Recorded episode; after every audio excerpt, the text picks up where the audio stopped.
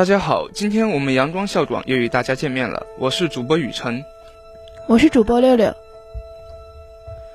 那么最近呢，天气转凉，相信大家都窝在宿舍。那么痛醒的时候，大家都干些什么呢？就来和我们阳光校广一起来回顾一下有关 TVB 电视剧的往事今生。随着最近《使徒行者》的热播，TVB 电视剧再次抢夺大众的眼球。说起 TVB，就不能不扯一扯老黄历了。这家由邵逸夫等人创办的电视广播公司，是香港首间商业无线电视台，也是世界第一大华语商营电视台。嗯，TVB 一般也被称为香港无线电视台、无线或三色台，全天候二十四小时为香港二百三十七万个家庭提供免费及多元化的电视娱乐。开台以来，培养出台前幕后的华语影视制作团队和影视明星数以百计，其中最著名的有周润发、周星驰、梁朝伟、刘德华等等。从香港的免费电视起步，公司业务拓展至澳门、中国内地及台湾地区、北美洲、南美洲、欧洲、澳洲等全球各地。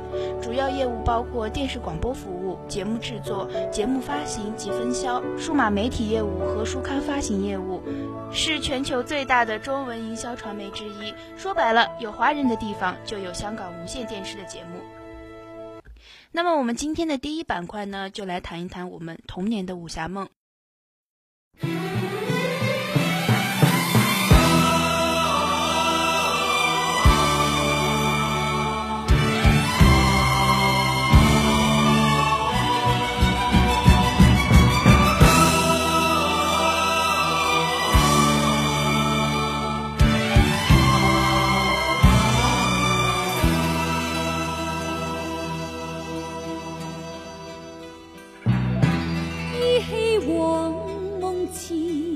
心内波澜现，抛开世事断愁怨，相伴到天边，逐草冷四方沙漠苍，茫，哪惧雪霜寒。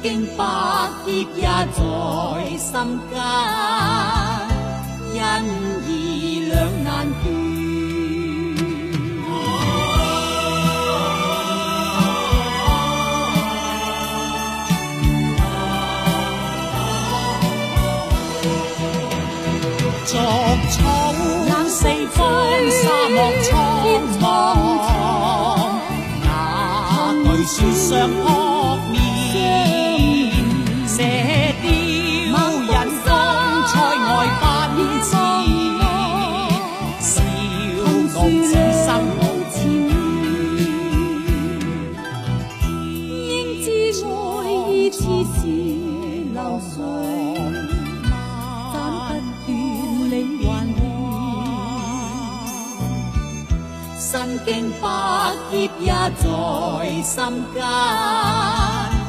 恩义两难断。身经百劫也在心间，恩义两难。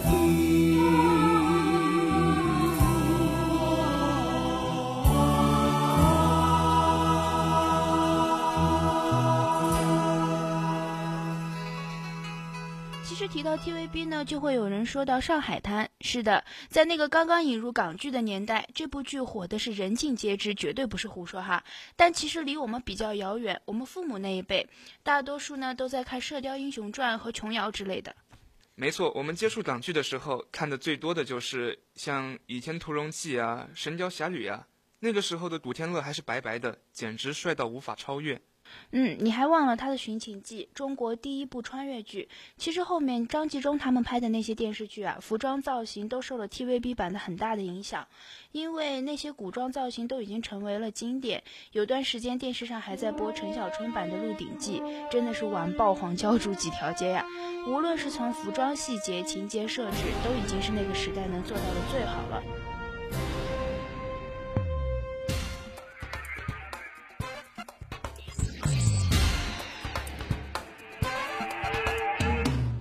横掂做人最易，搭够当真自然之至。小流民变叱咤红人，搞搞震便当真。时运最高，任佢天落落未，自会有新计。时运会低，让我反转一切，运气发挥，全部。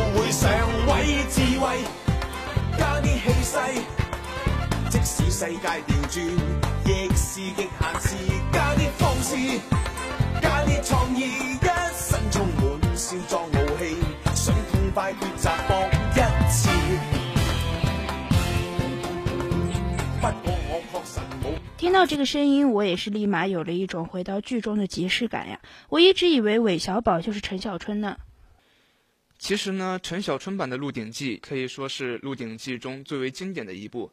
陈小春对于韦小宝这一形象的刻画已经达到了一个顶峰，超自然的演出使得陈氏韦小宝成了一个不可超越的品牌形象。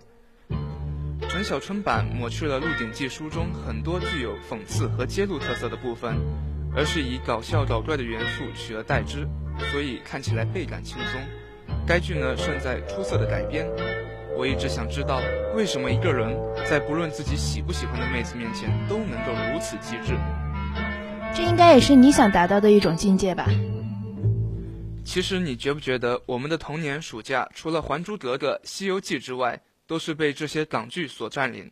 多少男孩子都因此怀揣了一个武侠梦？嗯，没错啊。金庸的故事呢，多数是因为这些电视剧才被广为人知的，因为其恐怖的影响力，现在才会有这么多反复炒冷饭。像什么凌波微步啊，打狗棒法啊，随便找一个小学生来，都能给你讲得头头是道。倚天剑、屠龙刀、九阴真经、降龙十八掌，多到完全数不完啊。嗯，还记得萧峰当初那句话：“阿朱就是阿朱，四海列国，千秋万载，就只有一个阿朱。”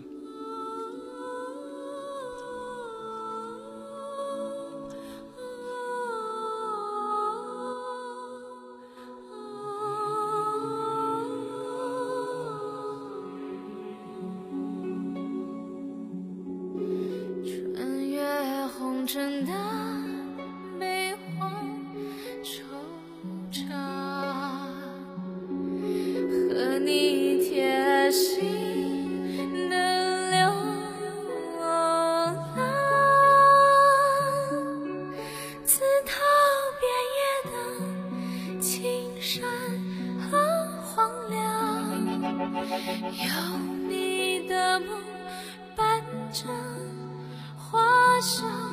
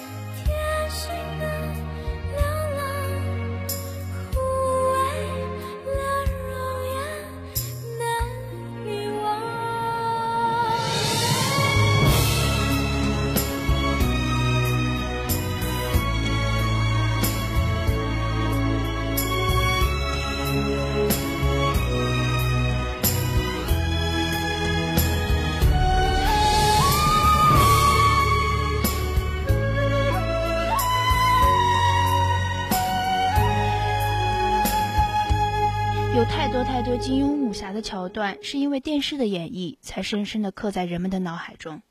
哎，你小时候有没有做过那种梦？就是掉落在山谷间，获得武动秘籍，成为一代大侠，迎娶究极女神，成为人生赢家的那种梦？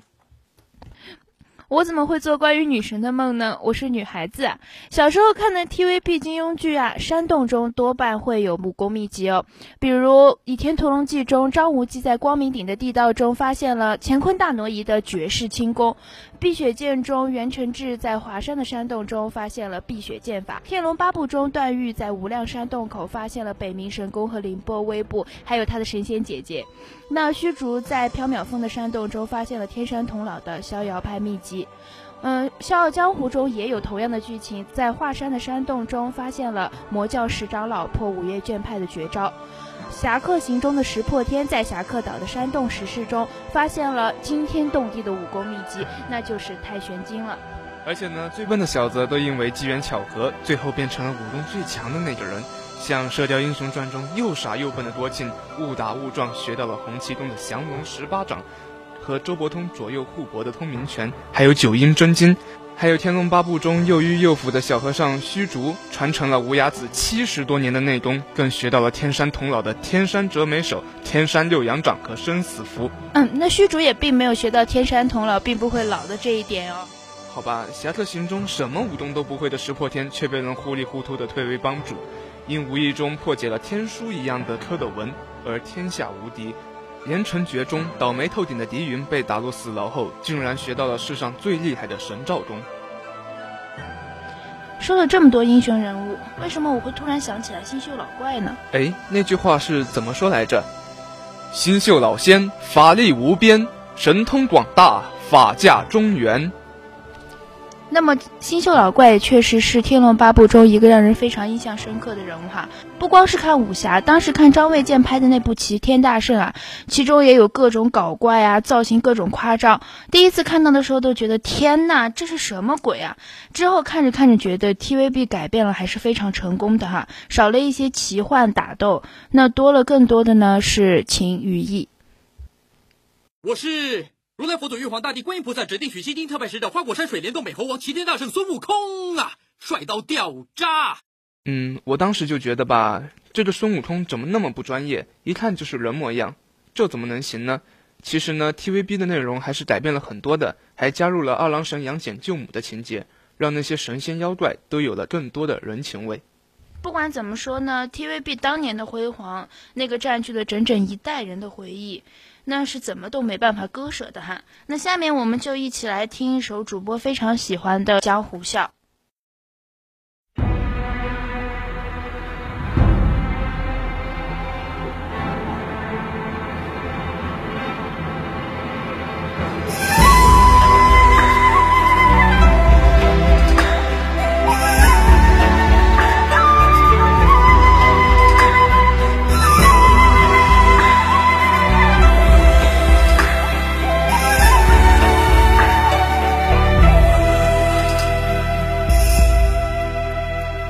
无笑，恩怨了；人过招，笑藏刀。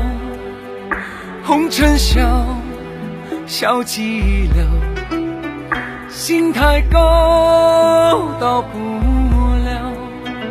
明月照，路迢迢。人会老，心不老，爱不到。忘不掉，忘不了你的好。看似花非花雾非雾，滔滔江水留不住。一身豪情壮志铁傲骨，原来英雄是孤独。笑，爱笑遥，情破晓，酒爱倒，仰天笑，却忘了，潇洒如风轻飘飘。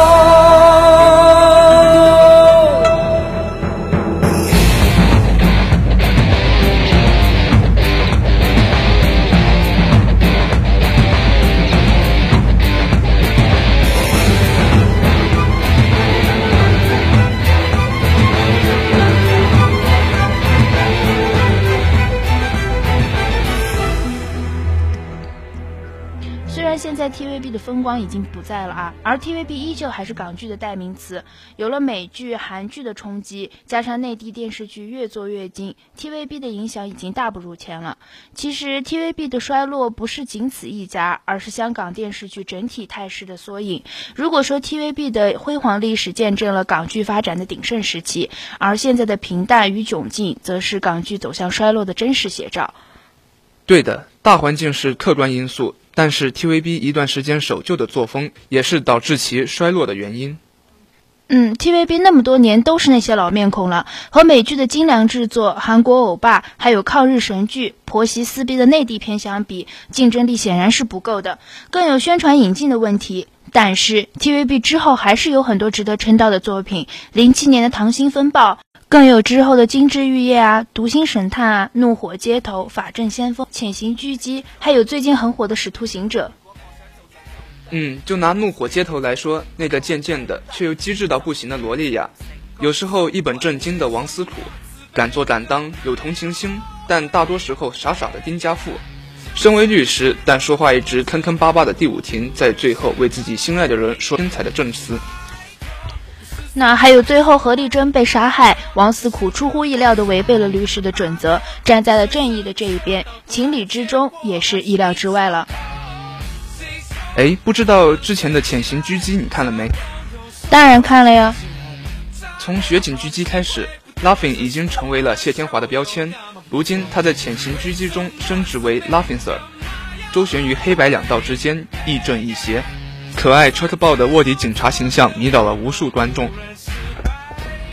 其实说了这么多呢，其实最近的那个《使徒行者》才是真的精彩，完全掀起了观影热潮哦。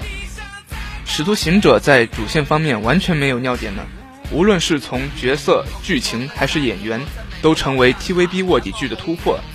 最具创新的是放弃了以往警匪相斗的烂熟经典模式，一开始就透露了警方内部有黑警，有五个卧底，让观众和角色一起开始寻找卧底的游戏，非常有带入感和看下去的欲望。那么这部剧里呢，人物关系是真正突破了以往警匪之间的斗争，其实看起来更像一部谍战片，你觉得呢？对啊，那么后面的剧情呢就更是虐心。英姐为了欢喜哥骗了警察，其实这也表达了一种特殊的情谊。但是后面林峰单挑十几个古惑仔那段也是够浮夸的，对，这就告诉我们做人要高调，不要怕，just do it。这部剧非常火，但是 O S T 真的是少得可怜呢。全剧就只有那么一首插曲，每到温情处都会响起，后段出现的频率更是非常高。嗯，听的观众可能有一点耳朵上的审美疲劳了吧？就像很多韩剧一样，在不断的重复一些，比如说像《来自星星的你》啊，每次只要一有温情的画面，杜教授一出来的时候就开始唱那种永恒不变的《Dancing》。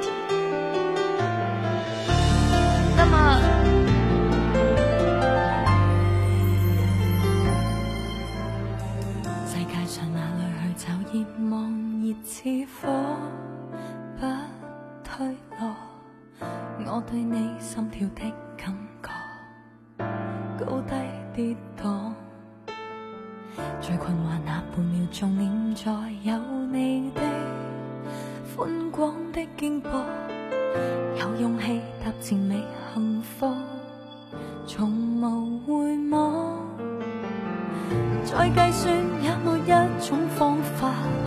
停论什么讲对或错，只需知道别念。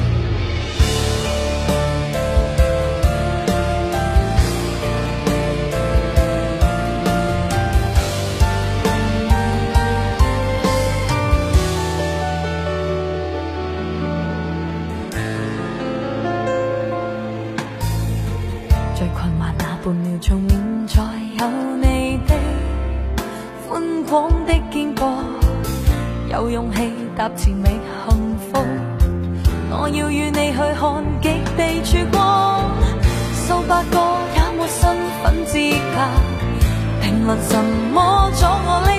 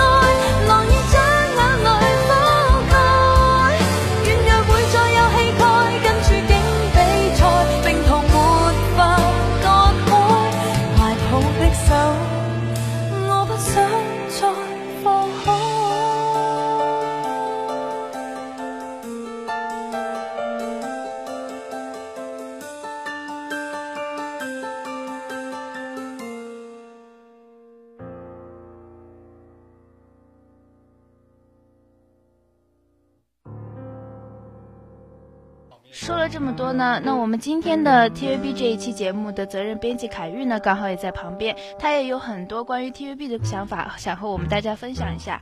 呃，其实还有很多槽想吐，比如说像佘诗曼这种，不论什么剧里面都会参加一个角色的，还有像胡杏儿，演完这个又演那个，经常看了好几个剧，发现她都是同一个人在演不同的角色，看着眼睛都特别累，你知道吗？记不记得以前有个老头叫什么名字，我也不太记得，一天中在五个龙套里都演了死人。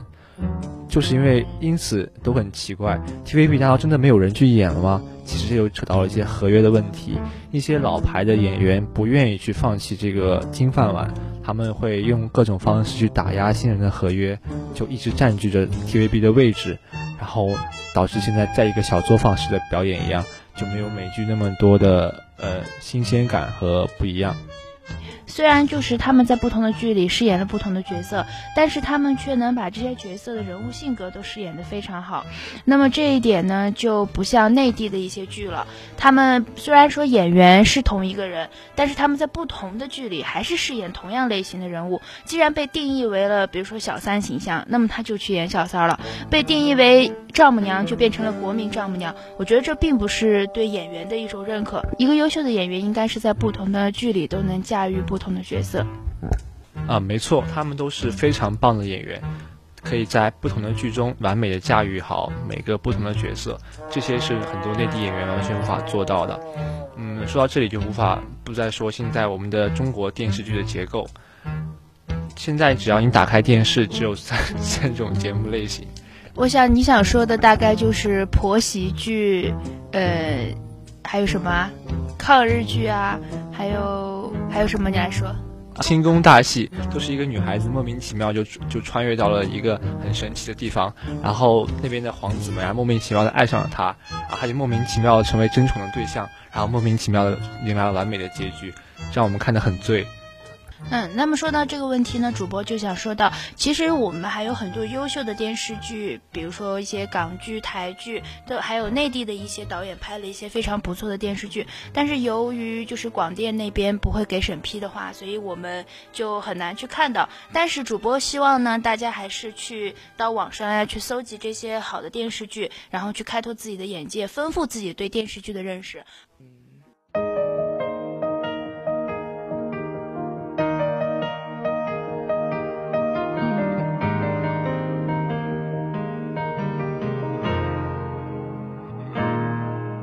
爱上了看见你，如何不懂谦卑？去讲心中理想，不会俗气。犹如看得见晨曦，才能欢天喜地抱着你。我每次回来多少惊喜？也许一生太短，陪着你。情感有若行李，仍然沉重，待我整理。似预期，但要走總要飛，道別不可再等你。不管有沒有機，給我體貼入微，但你手如明日便要遠離，願你可以留下共我曾愉快的憶記。當世事再沒。美，可远在岁月如歌中找你。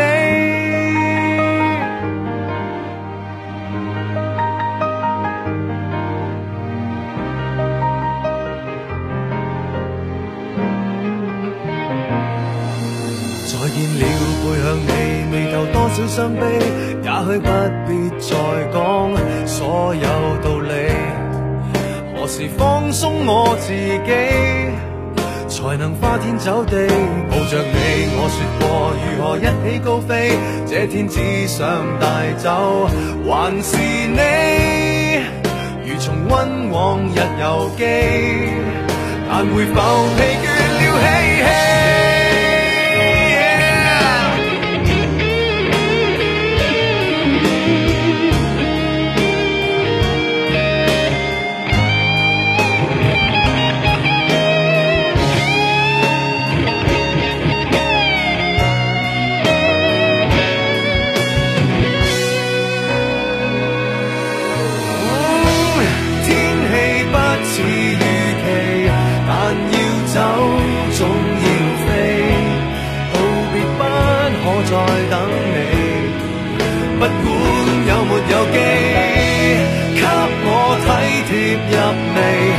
握你手，如明日便要远离，愿你可以留下，共我曾愉快的忆记。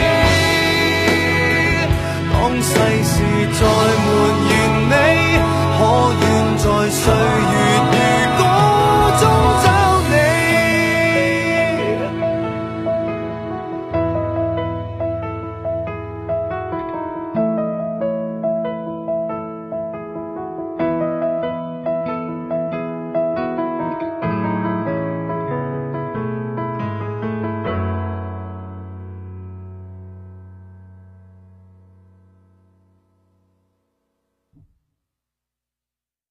下面就由我们几个跟大家聊一聊我们最欣赏的 TVB 剧，还有那些我们印象最深刻的情节。其实呢，我是比较有私心的，因为我真的非常喜欢陈小春这个人，不管呢作为演员还是作为歌手。陈小春的外形其实没有那么突出，但恰恰是他这种外形的平凡，他能够突出韦小宝那种机智、处事圆滑，还有用嘴皮子化险为夷的神奇。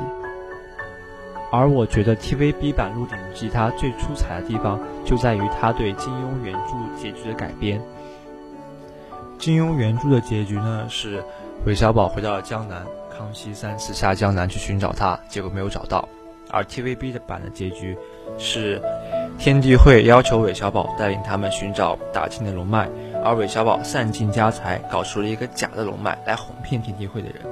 而这个时候，康熙错怪了韦小宝，派人去捉拿他，而恰恰不巧的是，韦小宝也误会了康熙，以为想，以为康熙要置他于死地。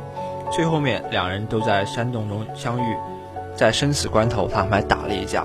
这个时候，小玄子和小桂子已经不再是现在的韦小宝和康熙，就像他们第一次遇见的那样，他们是纯洁的友谊。这个是最打动我的地方。反而我觉得改编的结局比原著来说更加的让人回味。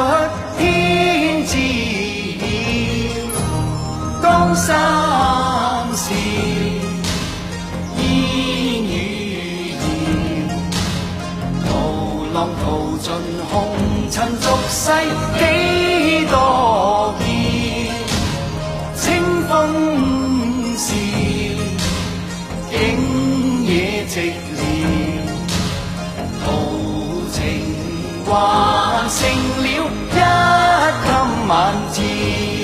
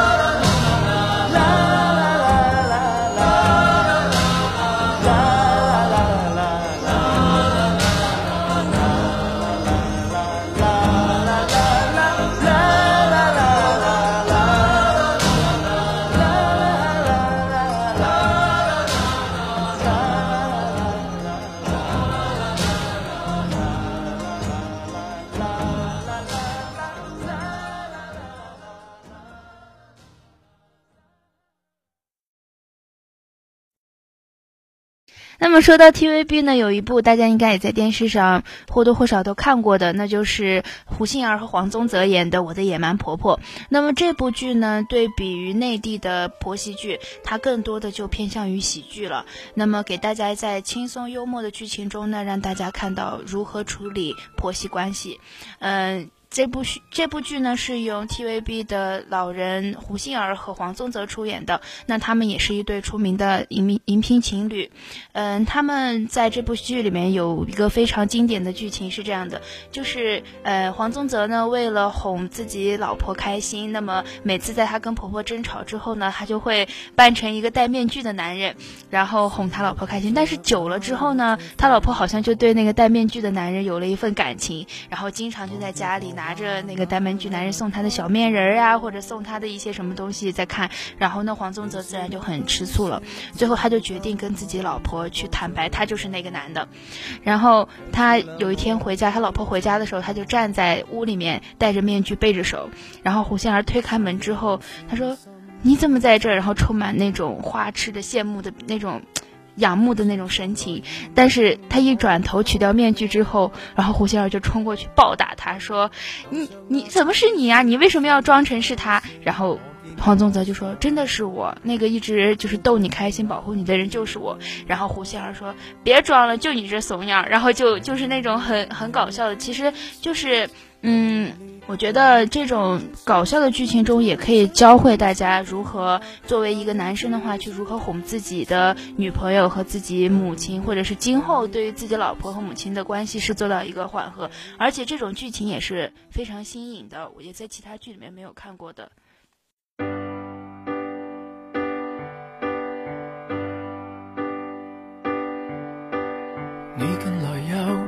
再有空，我在防备，别发功，能勉强戒住心痛，但喉咙还在痛。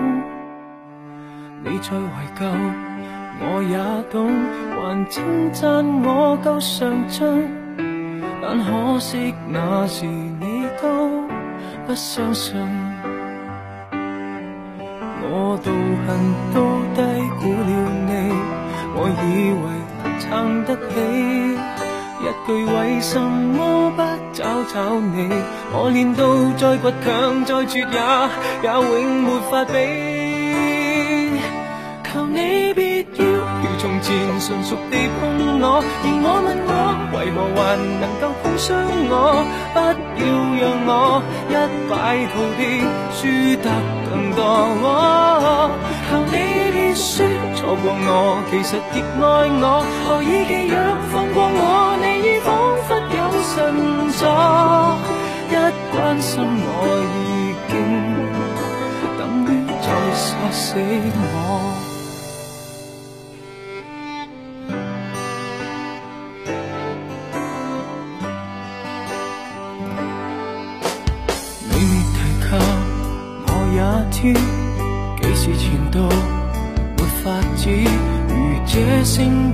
我得意，分与你当玩意。数十年后我也知，如果见你，我愿意。将一关过完，再单打一次。我道行都低估了你，我以为撑得起，一句为什么？找找你，我练到再倔强再绝也也永没法比。求你别要如从前纯熟地碰我，而我问我为何还能够碰伤我？不要让我一败涂地，输得更多。求你别说错过我，其实亦爱我，何以技痒放过我？一关心我，已经等于在杀死我。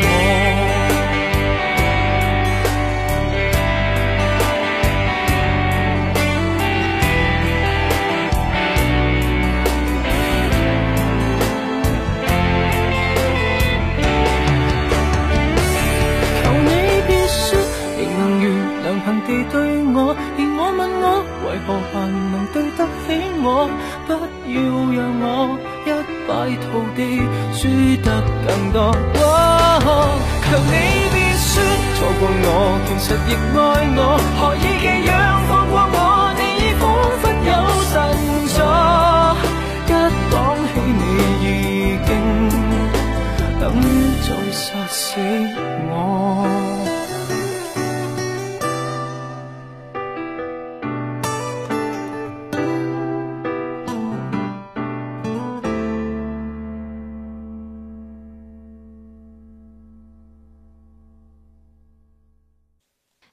里的一个场外的工作人员也给大家推荐一部我非常喜欢的经典的片子，就是李若彤版的《神雕侠侣》。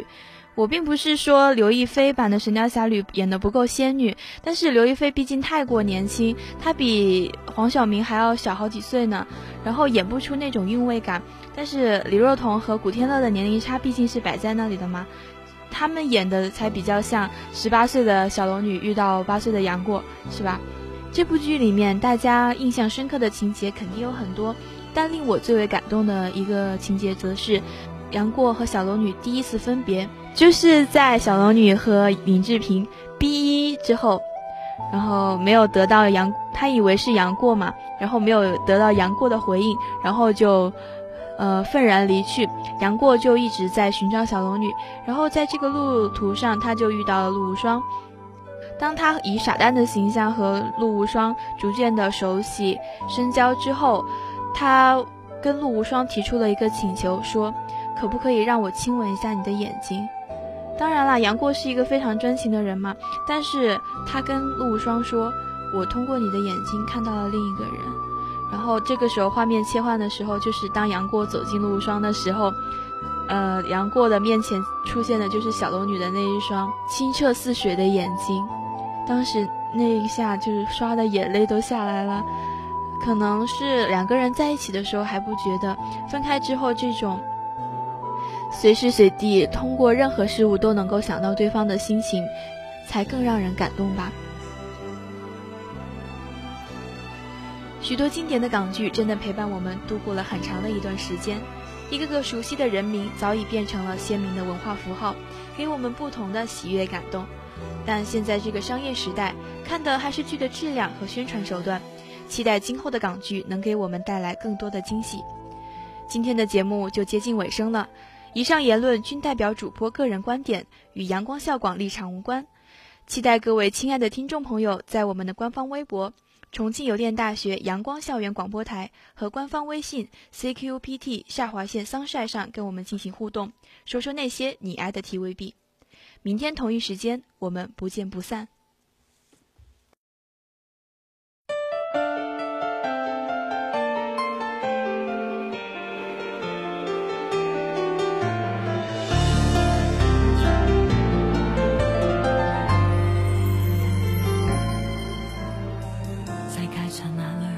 热望热似火，不退落。我对你心跳的感觉，高低跌宕。